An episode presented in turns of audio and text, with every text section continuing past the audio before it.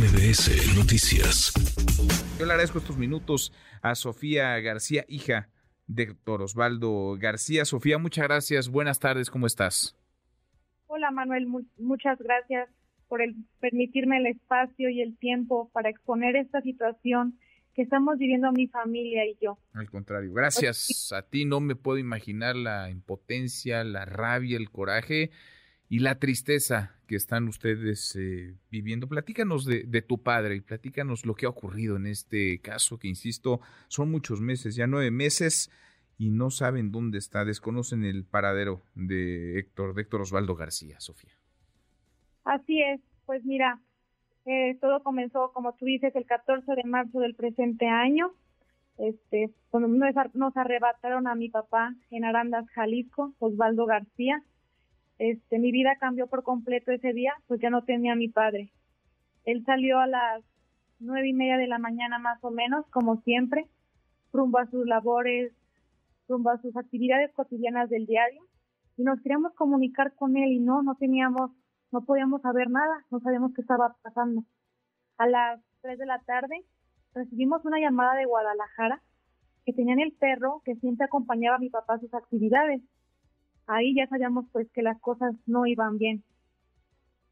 En la medianoche eh, tuvimos una llamada de los secuestradores pidiendo dinero a cambio de la libertad de mi papá.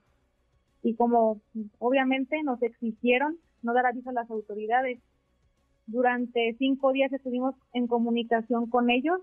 Nosotros cumplimos con nuestra parte, pero ellos no lo regresaron.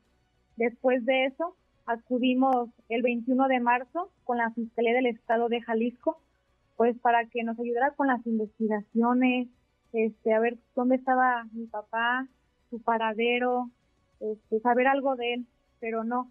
Después de cinco meses, ellos nos ayudaron con una esperanza más, pues detuvieron a dos este, presuntos responsables que estaban involucrados en el secuestro de mi papá que fue el 18 de agosto cuando los detuvieron.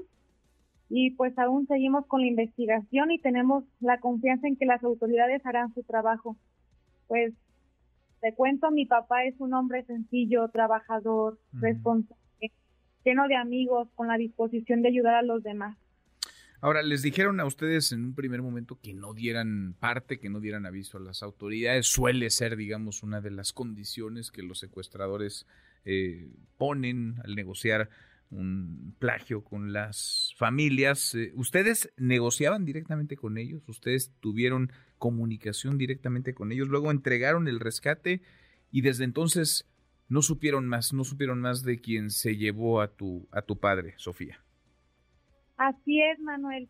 Este, ellos nos pidieron hagan lo suyo y no den aviso a las autoridades. Lo hicimos, hicimos nuestra parte, pero ellos lamentablemente no cumplieron con lo dicho, no nos regresaron a mi papá Osvaldo. Estamos, el día de hoy, tenemos más de nueve meses que nos arrebataron a mi padre y seguimos sin saber su paradero. Mi familia y yo estamos desesperados, con incertidumbre, con dolor por no tener noticias nunca, realmente nunca nos había pasado una situación tan lamentable así. Y sus hijas, queremos abrazar a mi papá de nuevo. Lo esperamos con mucha emoción, con mucha ilusión, porque pues no sabemos realmente dónde está. Mi mamá reza a diario por verlo de nuevo, por tenerlo con nosotros en casa otra vez. Pero quiero pedirle a todas las autoridades y a la gente que nos ve y nos escucha que nos ayude con cualquier tipo de información para encontrar a mi papá. La investigación, la carpeta está en manos de quién, de la Fiscalía del Estado de Jalisco. Así es, de la Fiscalía del Estado de Jalisco y seguimos con las investigaciones viendo qué más se puede rescatar para ya encontrar a mi papá y que esto pronto termine. Y les informan, les dicen algo, porque son muchos meses, son nueve meses. Están buscando todavía, están investigando todavía las autoridades, Sofía. ¿Qué saben tú y tu familia? Pues nada, o sea, nada más sabemos lo de los dos presuntos responsables y de ahí en más nada, o sea, no nos han dicho nada más, pero confiamos y tenemos fe y esperanza en que las autoridades están haciendo su trabajo para que esto ya pronto se resuelva y dar con el paradero, porque realmente no buscamos ni quién, ni cómo, ni por qué. Solo queremos que mi papá regrese. Pues sí. Pues es la desesperación, es la desesperanza, la desolación y el abandono que, que se vive por parte, este es un caso que ilustra drama que se ha normalizado también en nuestro, en nuestro país. En fin, pues me imagino que también la temporada no ayuda, es una época esta pues, de reuniones familiares, el cierre de año, la Navidad, y extrañarán a tu padre, extrañarán a Héctor Osvaldo García, a quien secuestraron el 14 el 14 de marzo. Sofía, pues eh, acá estamos con el micrófono abierto, acompañándoles y por supuesto, vaya, exigiendo a las autoridades que hagan lo que tienen que hacer, que resuelvan este y otros casos, este secuestro y que den con los responsables, que den con las bandas eh, responsables. Los detenidos aportan algo de información, estas dos presuntos responsables eh, ligados al secuestro, ¿han aportado algo, elementos, datos que puedan aproximarles a tu padre?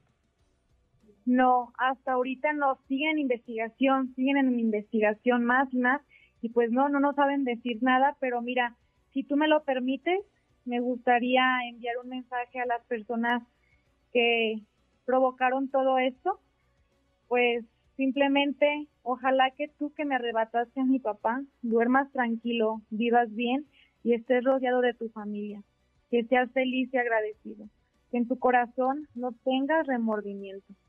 Oro todos los días por ti y para que Dios sensibilice tu corazón y nos regreses a mi papá.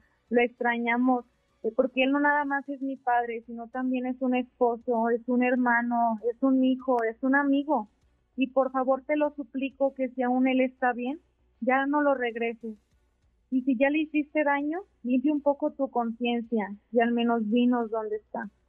Estamos angustiados de saber si él aún está bien. Por favor, ya dinos, que nos digan algo. Y no buscamos culpables, solo buscamos a mi papá. Por favor, se lo suplico, ya regrésenlo. Está el micrófono abierto siempre para ti, para tu familia. Sofía, gracias por la confianza y gracias por estos minutos. Muchas gracias a ti, Manuel. Buen día. Muy buenas tardes.